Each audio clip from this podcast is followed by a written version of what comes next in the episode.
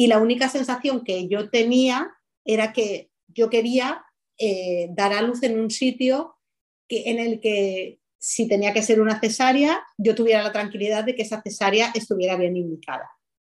Porque, pues, pues eso, por, por experiencias, aunque cada vez menos, pero sí que te da la sensación que a veces al ser gemelar, como que, entre comillas, se da menos, menos intento o, o se da menos tiempo a dejar evolucionar normal el parto. Entonces yo simplemente quería tener la, seguridad de decir, bueno, pues yo si puede ser intenten tener un parto, si no puede ser un parto porque tiene que ser una cesárea, al menos quiero tener la tranquilidad de que la cesárea, eh, la indicación es porque hay alguna cosa que, pues, pues, porque hay una indicación médica clara, no por la comodidad, entre comillas, de que al ser gemelar, pues una, es una, es una.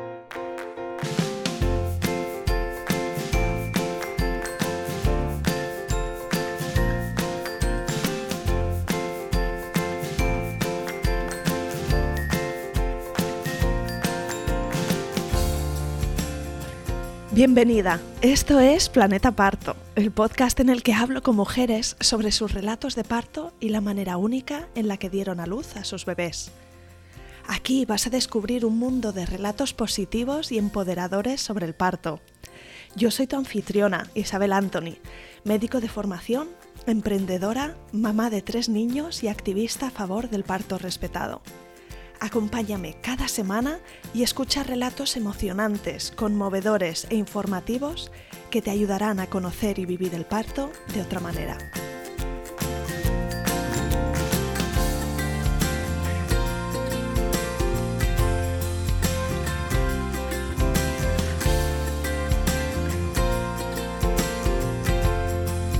En el episodio de hoy tengo conmigo a Cris Salido, mamá de Aitana y Mariola, gemelas idénticas que nacieron en el 2018. Chris y yo nos conocemos desde hace un montón de años porque fuimos compañeras en la facultad y ella ahora es pediatra en el Hospital de la Plana, en Villarreal, donde también dio a luz a sus hijas. Chris nos habla del momento en el que descubrió que iba a tener no a un bebé, sino a dos a la vez, de su experiencia durante el embarazo, de un pequeño susto que le dieron inicialmente, que se quedó en nada, de cómo se inició su parto y de cuál fue el desenlace. Sigue atenta hasta el final del episodio y escucharás cómo fue el primer encuentro de Chris con sus niñas, en el que inspiró fuerte y pensó, este es el olor de mis hijas.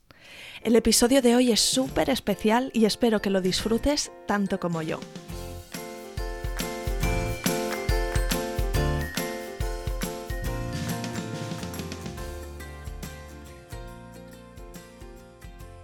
Bienvenida, Cris, y de verdad mil gracias por compartir tus relatos de parto conmigo. Qué alegría, sí, qué alegría volver a verte. Cuéntame, pues, de dónde eres, dónde vives, a qué te dedicas y, pues, cómo es la configuración de tu familia. Pues eso, nos conocemos, tú y yo nos conocemos de la, de la carrera, porque yo también estudié medicina. Yo me decanté por especializarme en, en pediatría. Hice la residencia en Valencia, que es donde, donde sigo viviendo y desde que acabé la, residencia, pues empecé a trabajar en el hospital de, Villarreal, en el hospital de La Plana, de, pediatra.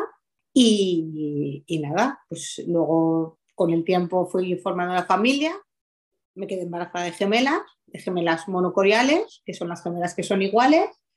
Y ahora en la familia somos cuatro, mi marido Javier y las dos pequeñas que son Aitana y Mariola, que ahora tienen tres años y medio y que nada, que de ellas vamos a hablar y de, y de su embarazo. Pues vamos a remontarnos al principio de la historia. Cuéntame si tú siempre has tenido claro que querías ser mamá o si eh, fue una cosa que hablasteis poco a poco, Javi, y tú, o fue una sorpresa. Así que, ¿cómo empezó el camino? No, a ver, nosotros, bueno, yo tenía claro desde, desde siempre que yo sí que quería pasar por la experiencia de, de ser madre.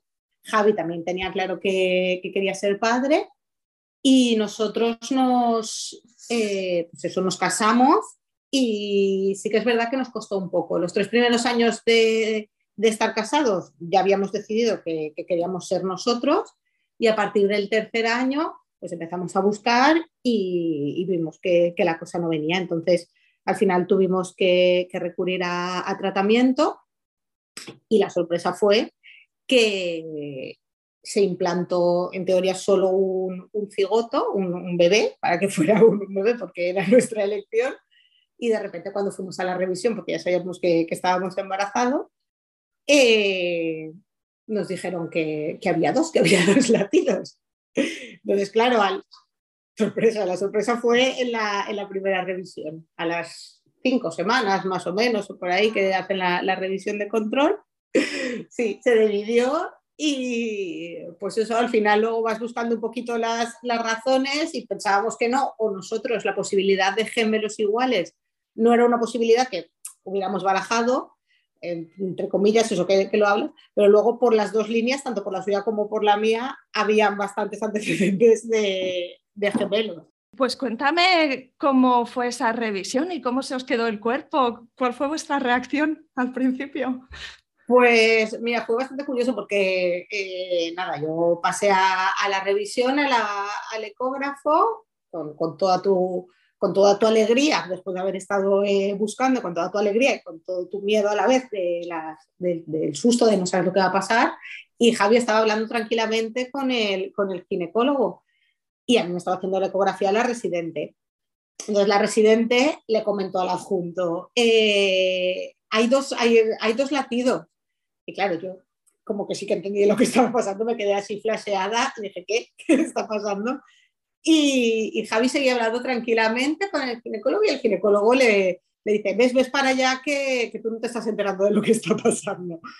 Y, y entonces, claro, vino, se lo, se lo dijimos y, y, nada, y fue, fue la alegría en este, porque a Javi, ya te digo, es muy criero y sí que pues, nos, nos dio muchísima, muchísima alegría, pero a la vez es como un tobogán de emociones que dice, pues es que esto no es lo que yo esperaba que fuera. Tuvisteis un tiempo para haceros a la idea. No sé cómo es eh, eh, el planteamiento, ¿no? A nivel mental, tienes esos nueve meses para prepararte durante el embarazo, para la idea de que vas a, ser madre, en tu caso, a ser madre de dos a la vez. Sí, bueno, sí, también al principio, no en esa revisión, sino en la revisión, porque esa era muy, muy pronto, pero a las ocho semanas o por ahí ya me vieron en mi hospital y nos dieron el primer susto, que fue un susto así en este, porque, eh, a ver, eh, lo voy a intentar explicar de manera didáctica para que eh, cuando son gemelos que son iguales, normalmente, bueno, normalmente no, los gemelos que son iguales comparten la misma placenta, pero pueden tener un saco o pueden tener dos sacos, que son, esos son monocoriales, que es misma placenta, y pueden ser monoamnióticos, que solo tienen un saco, o biamnióticos, que es que tienen dos sacos. Entonces, en el caso de que lo, normal, lo habitual, lo frecuente es que tengan la misma placenta y cada uno su saco. Pero eh, si, solo, si comparten el mismo saco, eh, tienen más riesgo durante el embarazo y, pueden haber complicaciones, sobre todo en las épocas finales del embarazo. Entonces, en la, revisión de las ocho semanas, que es digamos la primera que ya te hacen como más sistemática del este, no veían dos sacos, solo veían un saco. Entonces, me contaron en ese momento todas las complicaciones del, periodo final del, del, embarazo que podían pasarme si no, había, si no aparecían los dos, los dos sacos. Está relacionado con el hecho bueno, que comparte el espacio, a lo mejor se pueden enredar. Se pueden enredar los cordones, pueden haber sufrimientos, pueden, pueden pasar eh, sangre de un feto al otro, tienen, pueden tener más, más complicaciones. Eh, entonces, claro, ya me dijeron que si eso no, que si no aparecían dos sacos, en la semana 32 o 33 eh, tendría que ser una cesárea. Entonces yo dije, madre mía, prematuros, gemelos, ya ahí vi todo. Y entonces era como que al ser médico, como que te lo explican, o sea, tiendes a explicarlo con, con más naturalidad, todo. Pero a mí me asustaron muchísimo. Yo estuve ahí, estuve y me citaron a la semana siguiente y a la semana siguiente ya se, vería, se vieron los dos sacos sin, sin ningún problema, porque era pues, un problema de que serían pequeños de la ecografía y ya dije, y ya claro, ya fue como tranquilidad absoluta, pero el susto de la primera semana de pensar que van a ser prematuros sí o sí en el este, fue una, esa fue una semana bastante dura. Y después ya cuando te, cuando te dijeron, no, no, mira, sí que hay dos sacos, cuando lo dijeron ya fue como, ya está.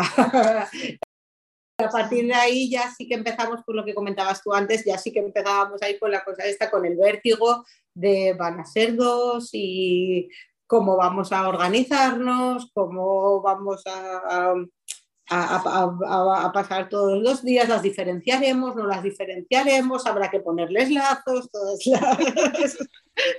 la gente que te cuenta cosas ahí de no, yo le ponía un lazo, le ponía una pulsera a la que le había dado la toma y entonces ya así sabía que no se le daba de comer a dos veces. Y claro, te empiezas a, plantear todas esas cosas de cómo va a ser la crianza de, de dos. Y cuéntame, Cris, ¿cómo te, mm. ¿cómo te sentías físicamente el primer trimestre, el segundo, el tercero? Yo tuve un embarazo muy, muy bueno. De hecho, la, mi matrona, que, es la matrona de, de aquí, de, de, mi centro de salud que me tocaba, se, se sorprendía de, de, lo bien que, lo llevaba y de lo, de lo bien que estaba. Yo tampoco me esperaba llevarlo tan bien, pero estaba muy cansada el primer trimestre, sí que tenía mucho, mucho sueño pero prácticamente no tuve náuseas, alguna vez tenía pues eso, un poco de náuseas, algo, alguna vez vomité, pero no fue una, una, tenía sueño, pero no fue una experiencia de estar así ni vomitando todo el día, ni de estar que no puedo incorporar más, que no puedo ir a trabajar. No, fue una muy buena. Yo sí que necesitaba, lo necesité durante todo el embarazo, era como una necesidad el agua el agua. Me apunté a la piscina en cuanto me dejaron, me dejaron a partir de la semana 12 me dijeron que ella podía ir a la, piscina y, me apunté a, a matronotación en una piscina que hay aquí cerca que, hacían, que hacían cursos muy dirigidos al embarazo y en general la gente solía ir a partir de la semana 20, 25, pero yo era como una necesidad que tenía y, y la verdad es que me apunté desde la semana 12 y creo que, eso fue lo que me, pues me vino muy, muy bien. Yo tenía, iba dos veces a la semana y me relajaba mucho. A agua siempre me ha relajado mucho, pero además, pues los ejercicios que hacían, el hecho de que veías a las otras, como las otras iban más avanzadas y yo iba como poco, las veías hasta cuando aguantaban yendo a la piscina, eh, que luego daban a luz, que acercaban al bebé a la piscina a verlo.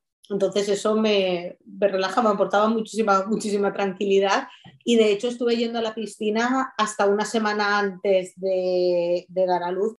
Yo le pregunté a la ginecóloga, me dijo que sin problemas y como al final tenía tanta, tanta, tanto tripón, es que el agua era el único sitio en el que yo me movía sin problemas, estaba ahí haciendo mis, mis cosas, era donde yo más, más feliz estaba, más relajada estaba. Decías que, que veías cómo progresaba la barriga, eh, sí. veías que no, no, tienes punto de comparación contigo misma, pero veías que tu barriga en algún momento crecía como mucho, mucho más por tener dos. Lo más llamativo es, eh, mira, nosotros hicimos eh, típicas cosas que hacen los padres primerizos, empezamos a hacernos fotos durante, durante el embarazo. Y viéndolas después a, retrospectiva, me hacía la misma foto cada, cada cuatro semanas por ahí. A partir de la semana 33 es como una, un crecimiento exponencial que ya no sabes dónde, dónde meterte y hasta la 38 que nacieron fue, sí que eran más pesados. Cuéntame un poquito si te hicieron algún seguimiento durante el embarazo que fuese especial o diferente por, por esperar gemelas. Eh, bueno, al principio, bueno, con el susto inicial se planteó que sí que tenía que ser un seguimiento como mucho más estrecho. Después ya cuando al, verse los dos, los dos sacos, habitualmente en mi hospital hacen el primer y segundo trimestre controles cada 15 días en vez de hacerlos cada, cada bueno, en vez de hacer los que están establecidos, se van haciendo cada, cada 15 días, sobre todo por ver que no haya mucha diferencia de tamaño entre un gemelo y el otro.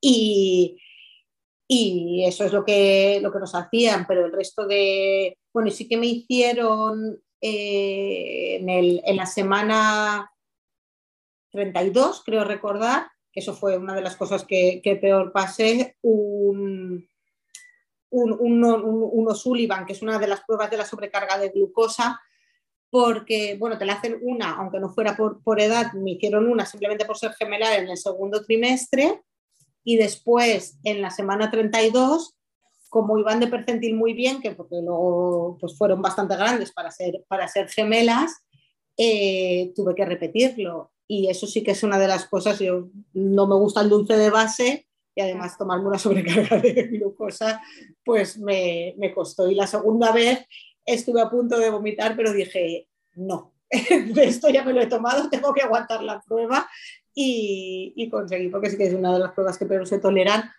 eh, conseguí acabarla y en ninguna de las dos tuve, tuve diabetes, afortunadamente. Pero sí, esos fueron los, los seguimientos más especiales que hacían y háblame de la preparación al parto. No sé si hicisteis algún curso o quizá, no sé, te leíste algún libro de preparación al parto para la lactancia.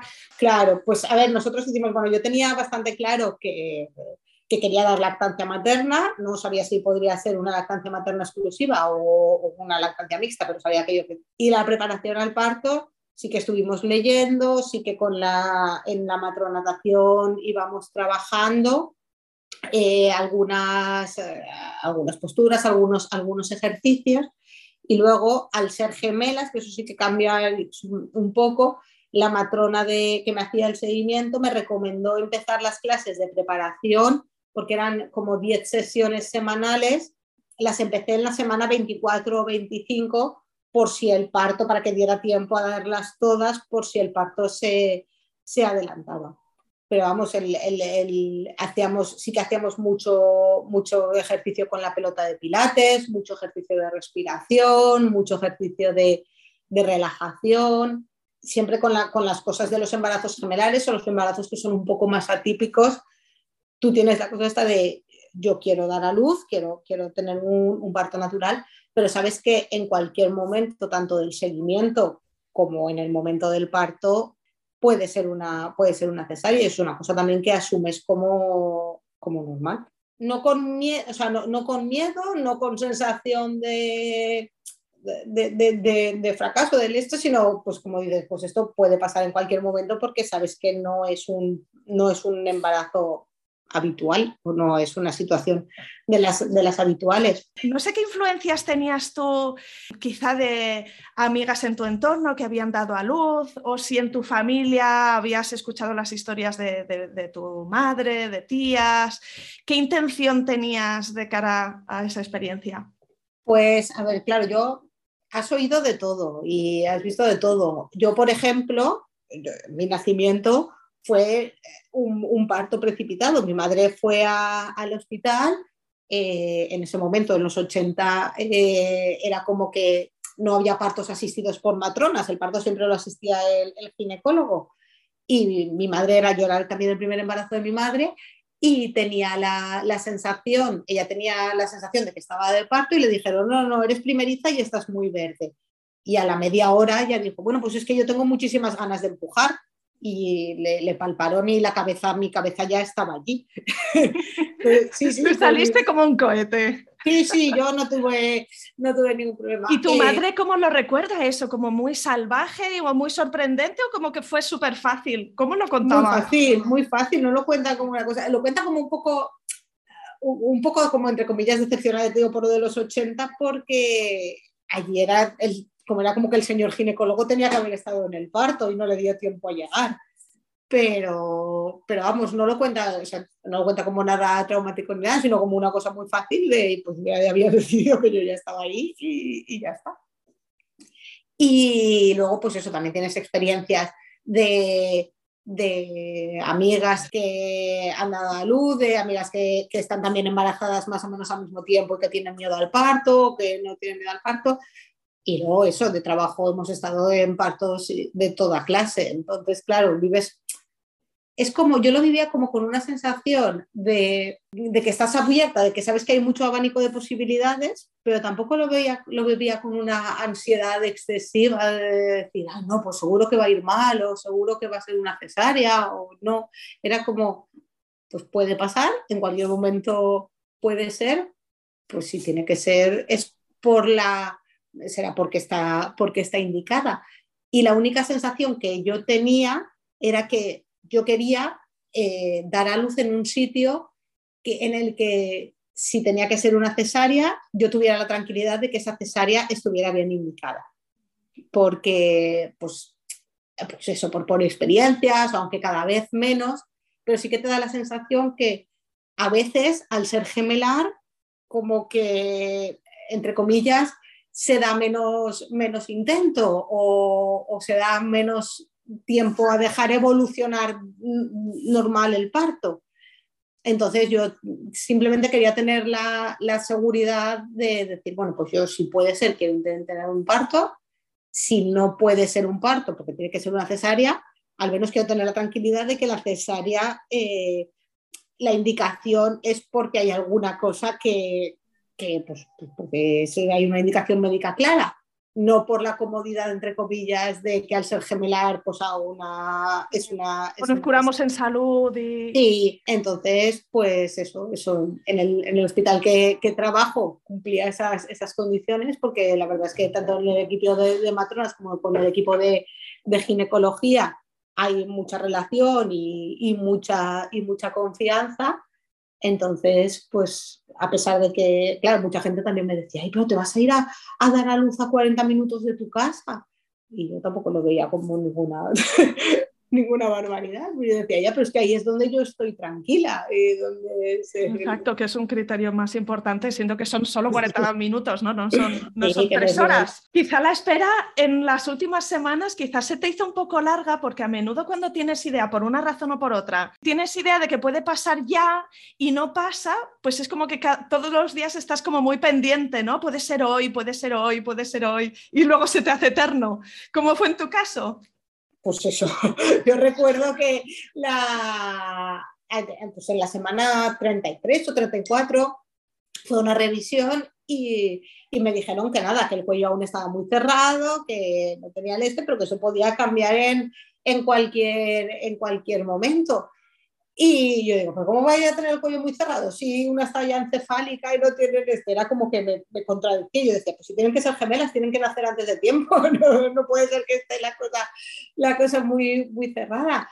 Y, y fuimos ahí, entonces eh, empecé a, a, subir, yo vivo en un, en un primero, en Valencia, entonces me subía, porque me, me subía en ascensor hasta el séptimo y bajaba las escaleras de lado porque la matrona me decía que el movimiento de la cadera con el, con el apoyo de la cabeza podía empezar a, a Y yo no sé las veces que subiría en el ascensor y bajaría las escaleras para intentar que ese cuello se, se empezara a borrar. Y cada día era, pues nada, nada, no parece que, que tenía, porque además tampoco tuve muchos sustos de tener contracciones, yo sí que me notaba contracciones, pero no tuve muchos sustos de, tener contracciones, de decir, esto va a ser ya que se está adelantando el parto. No, tuve una de las veces en la semana 34 o 35, sí que las contracciones fueron un poco más intensas y fuimos y, y me dijeron que no, que no, había, que no había movimiento, que no eran contracciones de, de parto pero, pero no fueron ahí,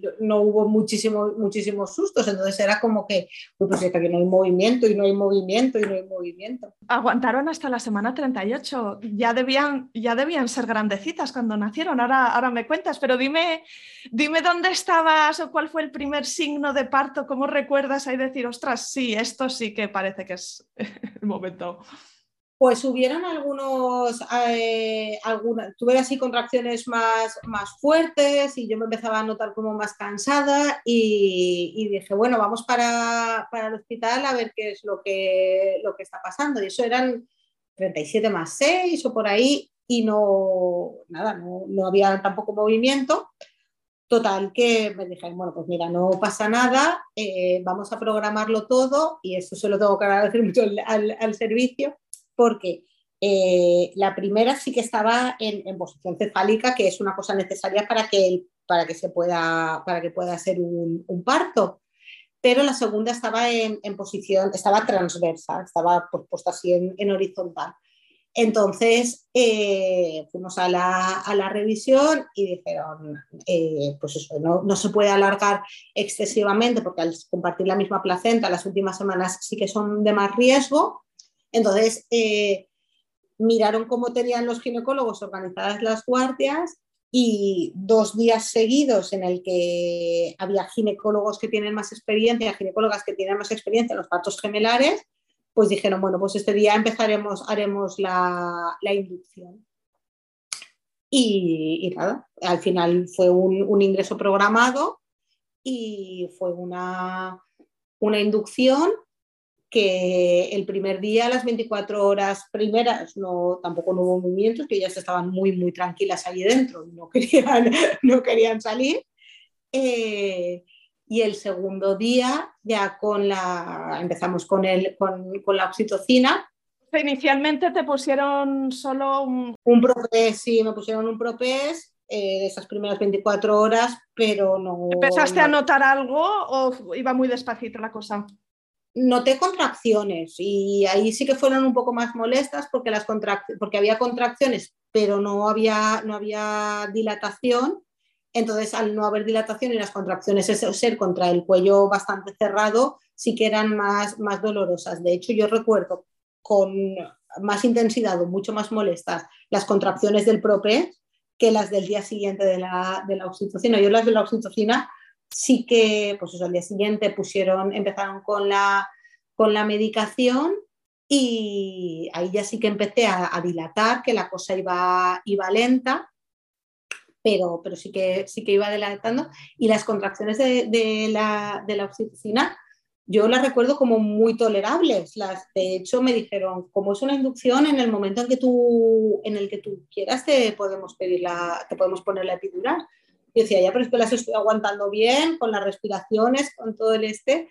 Entonces yo prefiero ir esperando, ir dejando un poquito que la cosa, que la cosa vaya haciendo su, su marcha. Sí, todo el mundo dice que son más intensas. Que son más intensas o que están más seguidas, ¿verdad? Que no te da tiempo a, descansar. A lo mejor también pusieron muy poquito a poco inicialmente. Sí, eso sí, la verdad es que no sé, no sé esto, pero sí que no, sé cómo, con qué ritmo ni con, ni con qué cadencia, pero la verdad es que yo las, las toleraba muy bien con las, con, con las respiraciones, con el, con el control me, las podía, vamos, las, las, toleraba, las iba, las iba controlando y, ya te digo, no, fui aguantando más o menos con la, con, sin ponerme la, epidural hasta que estaba ya dilatada de 5 o 6 centímetros, que, que pues eso, un poquito de acuerdo con las ginecólogas, porque hablábamos siempre de la, de la, de la posibilidad de que, de que, se complicara la cosa, de que tuvieran este, eh, decidimos poner la, la epidural.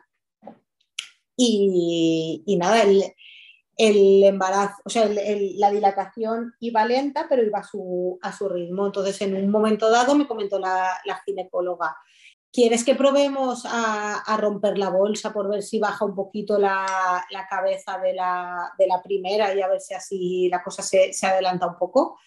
Y pues lo, hicimos y la verdad es que también fueron muy, muy respetuosas en ese momento, pues eh, empezó a, así que fue un poquito molesta la, la, exploración, la, maniobra, pero, pero vamos, fue, duró nada, un minuto por ahí y cuando, en cuanto se rompió la bolsa, la, cosa también empezó a ir un poquito más, más rápida. ¿Notabas las contracciones quizá más intensas o más seguidas? más seguidas, con, con, más movimiento y sobre todo eh, yo iba, sí que iba notando que, la, que, que iba siendo como que, que el parto se, se, iba acercando. La cosa curiosa fue también que eh, todo esto pasó un 13 de junio, un 13 de junio que era el, día que había nacido mi abuelo, el bisabuelo de las, niñas. Y entonces, eh, eso, como a las 11 de la noche aproximadamente, eh, me hicieron una revisión y me dijeron, nada, la cosa va para, para adelante y probablemente hasta la idea que, que, sí que podrá ser un parto, pero que el parto será de, madrugada. Entonces, claro, al estar al, nos habían dicho eso, nosotros estábamos muy, muy tranquilos y entonces Javi salió a, avisar, porque claro, esto era 2018, todo prepandemia, teníamos a los abuelos fuera esperando en el, en el parto y al estar, en, al estar fuera de casa, digamos, eh, mis suegros se habían, enfrente del hospital hay un hotel y habían pedido una noche en el hotel. Entonces, eh, ellos, eh, Javi salió y les dijo, nada, eh, iros, a, iros al hotel que, que, será la que la cosa va, pero hasta, hasta dentro de la, será de, de, madrugada. Total, que ahí empezamos con, con, las contracciones así un poco más intensas y mis, mis, suegros se fueron a descansar, mis padres decidieron quedarse ahí esperando y las contracciones eso fueron más intensas, se fueron haciendo más intensas y entonces eh, la primera gemela, que, que, era Itana, que era la, primera que, iban a hacer, empezó a tener la, la frecuencia cardíaca alta. Vieron el monitor, en el monitor estaba todo bien, dijimos, bueno, pues vamos a ver lo que, lo que pasa, dejaron esperar un poquito y al final la frecuencia cardíaca de ella eh, estaba, estaba bastante alta y le hicieron un pH a través de la, de la vacuna, le hicieron un pH para ver si había, si había riesgo de que estuviera sufriendo. Total, que le hicieron el pH, con el pH estaba todo perfecto, no, no había ningún signo de, de sufrimiento de, de ella y con los movimientos de los pHs pues se le fue, se le fue normalizando la, la, frecuencia cardíaca. Y entonces ya nos quedamos ese pequeño susto ahí al principio, pero nos quedamos ya muy tranquilos y se fue al este. Y, Cris, ahora que mencionas lo del monitor, pienso, tenías que llevar mm, dos buscando, o sea, dos, monitores, dos cinturones, ¿no? que uno, uno, que buscaba sí. a cada niña. Sí, tenían que buscar los dos, los dos latidos, cada una busca, a, cada una busca y a veces no era fácil no hacíamos los, cuando hacían los controles, no, porque si una se movía o ponía el este, a veces sí, o si se movía el, el, aparatito, a veces no, no, era fácil encontrar los, o diferenciar los dos latidos, porque es verdad que ellos los diferencian porque no van a la misma, a la misma frecuencia exactamente, pero a veces no era fácil diferenciarlos. Eh, eso, entonces eh, la primera le, le, pasó eso y, se, y ya se le normalizó la frecuencia cardíaca y a los 20 minutos o por ahí, la segunda gemela empezó con su taquicardia, empezó con su frecuencia cardíaca alta, con su frecuencia cardíaca y alta también, que estuvo mantenida un, un rato. Y, y, recuerdo, pobrecita, a la, a la, ginecóloga que, claro, que me venía y me, y me dijo, ay, es que claro, a, a la segunda gemela no le podemos hacer un pH porque no está, no está accesible y no, claro, no tenemos, no tenemos, no sabemos si está sufriendo, si no está sufriendo, si, si no es el este. Total, que, que yo le dije en ese momento, claro, nos veamos Javi y yo y nos dijimos, esto es porque tiene que ser una cesárea. Y nos dijo la ginecóloga, sí, me dice, la, la ginecóloga eh, era compañera mía en el, en el hospital, hacíamos clases de, de, inglés y venía conmigo a inglés, o sea, justamente había coincidido y teníamos, teníamos mucha, mucha confianza. Y, y me dice la ginecóloga, ay, pero es que me sale fatal, a mí me hacía mucha ilusión hacerte un parto a, a ti. Y yo dije, ya, pero María José, esto tenemos que decir, teníamos claro que en cualquier momento pues esto, esto podía pasar y tenía el este. Total, que siendo una cesárea, entre comillas, urgente, porque era una cesárea, o sea, porque, porque tenía que ser en, en ese momento, no, no, era una cesárea demorable, no era una cesárea de, de, pensar que teníamos un susto infinito de pensar que, tenía, que, que, estaba pasando algo, algo, algo grave. Y nada, pasaron al quirófano, eh, hicieron la, la, cesárea, nada más yo oí llorar a las, a las dos, enseguida, con lo cual también estaba súper tranquila y me las pusieron conmigo piel con piel mientras, mientras acababan, el, acababan el, el, las, las, suturas y acababan de, de, de toda la, la, intervención. Y todo esto que hablábamos antes del 13 de junio, al final nacieron una a las 12 menos 5 y la otra a las 12 menos 3 minutos del de 13 de junio y aún nacieron como, como, su, como su bisabuelo. Es una cosa que sí, sí, fue de decirles, de decirles a mis, a mis suegros, todo va bien, todo tranquilidad absoluta y va a ser esto, en, aún quedan cuatro o cinco horas, a de repente en menos de una hora decir, pues ya está todo, ya está todo, todo aquí. Es que una vez se inicia una cesárea ocurre todo en cuestión de minutos, sí, sí. todo va bien. Yo me claro. imagino que Aitana ya estaba rota la bolsa, quizá fue la primera que salió estas cosas, no sé si tú te acuerdas de, este, de, estos detalles y, y si a, a, Mariona hubo que romperle la bolsa y luego sacarla. Sí, sí claro, claro, Mariola, Aitana ya estaba la, la bolsa rota y, y, la sacaron y fue la primera. Y Mariola nada, yo, yo vi ahí un poquito como, como salpicaba ahí un poco de líquido y enseguida la, la oí llorar y, y ya, entonces ya tranquilidad absoluta, aunque es verdad que yo no iba tampoco con una sensación, era como que yo tenía una, una paz interior de pensar, bueno, sí, pues hay que correr, al final ha tenido que ser así, pero va a estar todo bien. Era como que no contemplaba que la cosa fuera, hubiera haber ningún problema. Y, nada, eso, pues luego me las pusieron a mí aquí con piel con piel y, estuvimos ahí un ratito conociéndonos. ¿Cómo fue ese, ese primer encuentro, notarlas encima de ti? ¿Cómo lo recuerdas? Pues es muy, muy emocionante. De hecho, eh, es una cosa que tampoco entiendes tanto cuando, cuando trabajas, no lo entiendes tanto hasta que tú lo vives. Y de hecho yo cuando, cuando ahora voy a las cesáreas y, la mamá conoce a, su bebé, es como, como una sensación tan intensa porque como no puedes tocar nada porque está ahí todo el este, tú te, te vales sobre todo del olfato y, de, del, contacto de la, de la piel. Entonces es una, es una sensación como que yo, yo recuerdo eh, coger aire de manera muy intensa para, para olerlas y, y, nada, y saber que pues eso, me quedé con, con la sensación esa del olor. Y, y, cuando ahora voy a una cesárea, cuando ahora voy a una a, pues, a, a las cesáreas o, o a, los partos gemelares, que los partos, aunque sean partos en el hospital, se hacen en el quirófano de las, de las cesáreas, los partos de los, de los gemelos, es como que aún se, se revuelve esa cosa ahí dentro y coger, yo me recuerdo inspirar fuerte para decir, este es el olor de mis hijas. Mm, qué guay.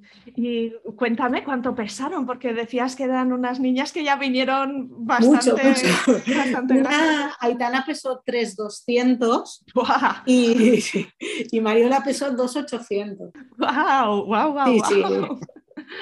Sí, porque además eran, al ser porque, como entre que yo soy bajita y ellas al, estar dos, sí que eran, sí que es verdad que eran un poco más de, talla, eran un poquito más cortas que un, recién nacido habitual, porque una midió 46 y la otra 47 centímetros. Entonces, claro, al ser pequeñitas, cortas de talla y, y de peso normal, eran, sí, se les veía así redonditas. Sí.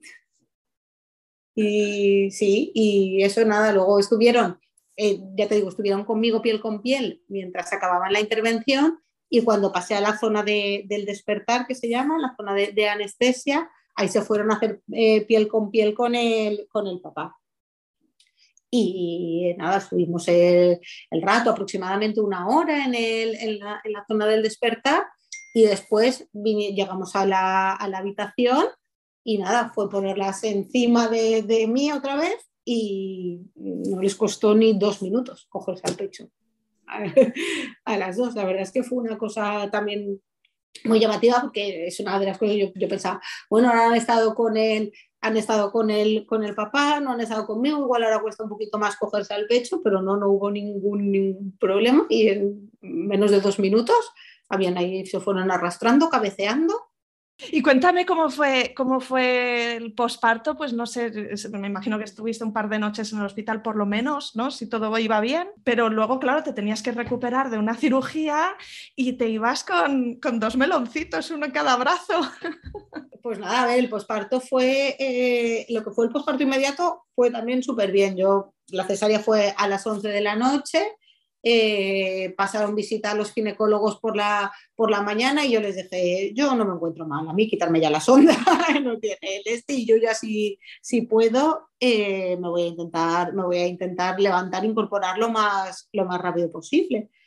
Y, y, la verdad es que eh, pues eso, en, a las 12 horas aproximadamente yo ya me estaba moviendo por la, por la habitación, yo me sentía un poquito más cómoda sentada o un poco más incorporada que tumbada completamente en la, en la, en la cama. Y, y, estuve, nada, nos fuimos, al, nos fuimos al tercer día, que eso fueron dos noches, pero fue, era el tercer día de vida, porque al ser todo por la noche. Y claro, sí que recuerdas, porque como habíamos ingresado, además un día antes, sí que la estancia en el hospital se hizo un poquito larga, pero, pero vamos, no, tuvimos el esto y, vinimos a, casa y claro, lo que fue más duro, el viaje de vuelta de Villarreal a, aquí a, Valencia, que todo el viaje de ida, porque nosotros teníamos en ese momento un coche pequeño y llevábamos a las niñas detrás con los, con los maxicosis y, iban llorando, iban, pues iban con. Yo no cabía entre las dos porque el coche era pequeño, no, no cabía entre, entre las dos. Y pues eso, estaban ahí, empezaron a llorar, empezaron a llorar y de repente se callaron. Y cuando se callaron le dije a Javi, para. Me da mucho más miedo no oírlas llorar que, que, oírlas llorar y que tener el este. Me estoy imaginando que se habían quedado dormidas o algo así, ¿no? Que estaban felices. Tienes que, mirarlas a ver si, si está todo, todo bien. Y, y, nada, pues eso poquito a poquito, luego nos vinimos a casa, estuvimos muy tranquilos y pues con las molestias, pero, pero vamos, poquito a poquito, en, en a la semana o por ahí ya notabas así que ya la cosa estaba bien. Pues te recuperaste muy bien y bueno, no sé, decías que, que, tenías la ilusión de la lactancia materna y empezó, empezó con fluidez. No sé si más adelante, claro, eh, ya es agotador mm, dar el pecho a un niño, pues dar el pecho mm. a dos niños es incluso más, ¿verdad? Sí, sí, bueno, tuvimos una pequeña incidencia porque, eh, porque más o menos a los 10 días o por ahí eh, yo tuve un episodio de fiebre y tuve que ir al hospital, tuve que volver al, hospital porque parecía que había habido alguna pequeña infección y, me tuve que quedar ingresada. Entonces, eh, ahí no tanto por el, por el ingreso, estuve ingresada dos días para que me pusieran antibiótico, pero no tanto por el ingreso, sino porque probablemente por la infección yo ahí estaba produciendo un poco menos de leche o algo, ahí tuvimos que empezar una, lactancia mixta. Y, mantuvimos la, lactancia mixta hasta los dos meses y medio más o menos y después ya la cosa pues fue, fue fluyendo, fue fluyendo y de hecho ahora tienen tres años y medio y aún, aún, aún sigue mamando no tienes ninguna, ninguna prisa tampoco por dejar la, la, teta a ella. Pero sí que, pues eso, vas controlando, vas controlando un poquito más el peso, tienes un poco, no es tanto, a mí agotador no me, no me, no me, no me resultaba. Me resultaba pues eso, un poco más de inseguridad, pese a ser, yo, yo tener claro que sí que había leche, pero era como la cosa esta de decir, pero habrá suficiente porque son dos y están ganando peso y no tienen el, este. Entonces, pues eso, al final vas, manteniendo un poco la, lactancia mixta para, también para ayudar. Y lo que hacíamos nosotros, que en vez de complementar, en vez de darle tomas de pecho y complementar, lo que hacíamos era, eh, hacíamos como un poco de cruce. A una le dábamos en una toma eh, un biberón entero y la siguiente toma era de pecho, completa. Y la siguiente toma, y de las íbamos así cruzando porque era como más cómodo para, para nosotros a la hora de la organización, era como más, más cómodo hacerlo de esa, de esa manera durante, durante el tiempo que, que, la estuvieron, que la estuvieron tomando.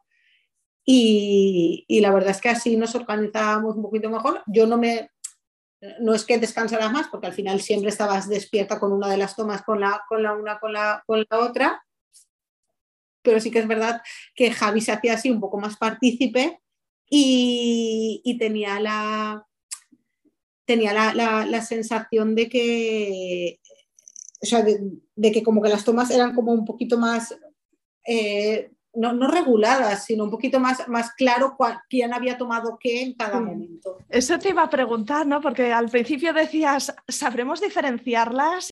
Claro, pues mira, lo primero es, nosotros habíamos decidido también, que por eso que hablamos al principio, que eh, una como que la íbamos a, a, vestir o a marcar entre comillas de verde y la otra de morado. Entonces una tenía asignado, Aitana tenía asignado el color verde, entonces sus chupetes eran verdes, el, el de Mariola era morado y teníamos unos lacitos que habíamos puesto con unos, eh, con unos imperdibles, lo teníamos todo preparado, unos lacitos con unos imperdibles para ponérselos en las ropitas, identificarlas. De hecho, yo les pedí también en el, en el Hospital de las Matronas que por favor las identificaciones de los ombligos, una fuera verde y la otra era morada, porque como son de colores, para, para ir diferenciándolas, lo teníamos todo súper planeado. Y después la naturaleza te da sorpresas y, y, Mariola nació con una angiomita en la frente, con una marca de esas de nacimiento rojitas. Y entonces ya no había duda ninguna que, que no tenía de, quién era quién en, cada momento. Y luego, poquito a poquito, al final, aunque tú tienes, en algún momento se te plantea alguna duda, eh, los padres, y eso es una, parece un tópico, pero los padres las reconocemos sin ningún tipo de problema, sí. Las voces son distintas, se expresan de manera completamente diferente. Eh, sí, sí, entonces tienes las, hablan, hablan diferente, es que todo, es el tono de voz también, pero es que la manera de construir las frases, la manera de pedirte las cosas, la manera de, reclamar la atención, eh, son completamente diferentes. Entonces, claro, al final la gente te dice, son iguales y al final dices, no lo son. no, no lo son. Nosotros son personas diferentes y, y son completamente diferentes.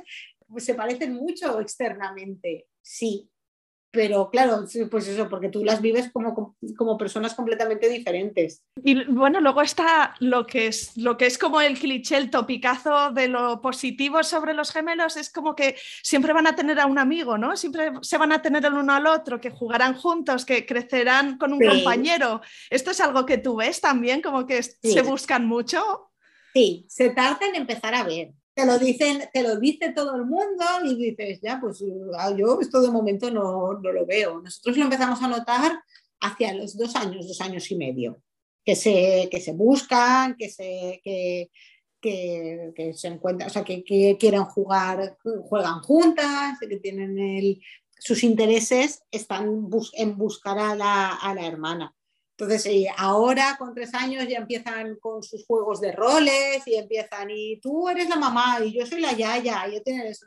Pero, es una, ya te digo que es una cosa pues, que la oyes como tópico, pero que cuesta empezar a ver, o que, o que tú dices, ay, pero esto lo decían y a ver si nos pasa, o a ver si esto, pero sí, ahora sí que, sí que da mucho gusto y es muy divertido verlas jugar juntas y verlas hacer Qué guay, Cris. Pues ya como última pregunta, yo te, diría si hay mamás que nos están escuchando, futuras mamás que, esperan eh, gemelos o mellizos, si hay algo que a ti te hubiese gustado saber o escuchar, mm, que, te gustaría compartir con ellas. Sí, que disfruten mucho de la época de, de bebés pequeños, que aunque parece que es muchísima faena entre comillas, muchísima faena física porque es alimentar a dos, cambiar a dos, eh, bañar a dos. Eh, es una época en la que eh, hay que, entre esto es muy entrecomillado, pero hay que pensar poco. Sabes que hay que bañarlos, hay que darles de comer, hay que, hay que alimentarles, hay que hacerles, hay que cambiarles, hay que salir a pasear pero no tienes que pensar más. Cuando van siendo mayores y van jugando entre ellas, jugar entre ellas también a veces implica conflictos entre ellos. Entonces, gestionar los conflictos y las, emociones. y las emociones de dos te plantea como más, más sensación de duda porque dices, ay, no sabes si estoy beneficiando a una, si estoy beneficiando a la otra, o tienen eso. Entonces, eh, esa tranquilidad que tienes, entre comillas, de, un, de, de, de tener eh, simplemente que cuidar, que, cuidar y que dedicarte a, cubrir necesidades básicas que si tú las cubres el niño está tranquilo o el bebé está, está tranquilo y, tener eso, que esa parte la disfruten, porque muchas veces piensas en esas épocas, estás, estás como pensando, ay, es que es muy pequeño, si se cae, si no sé qué, si, tienen, si tienes, mucho, tienes muchas inseguridades, porque a veces son, eres, el primer embarazo gemelar son, es, un embarazo de, primeriza y tienes muchas inseguridades y como que no da tiempo a disfrutar de esa tranquilidad y de esa paz mental de estar así solo tranquilos con el bebé. Entonces, a mí me hubiera gustado que me dijera, mira, esto es, esta es la parte tranquila y después ya vendrás con las, con las inseguridades o con otra gestión de emociones que pues tiene sus cosas muy bonitas, pero también es verdad que para mí al menos es más cansada emocional, es, emocionalmente porque tienes que, claro, tienes que gestionar todas esas cosas más complejas. Sí. Sí, sí, te entiendo, te entiendo. Cris, pues de verdad mil millones de gracias por compartir tu relato y tu experiencia y, tus aprendizajes, porque estoy segura que a otras mamás les va a inspirar y, les va a ayudar también. Pues muchas gracias a ti también por, ofrecer esta, oportunidad de, hablar y de contar y que nos vayamos escuchando entre nosotras.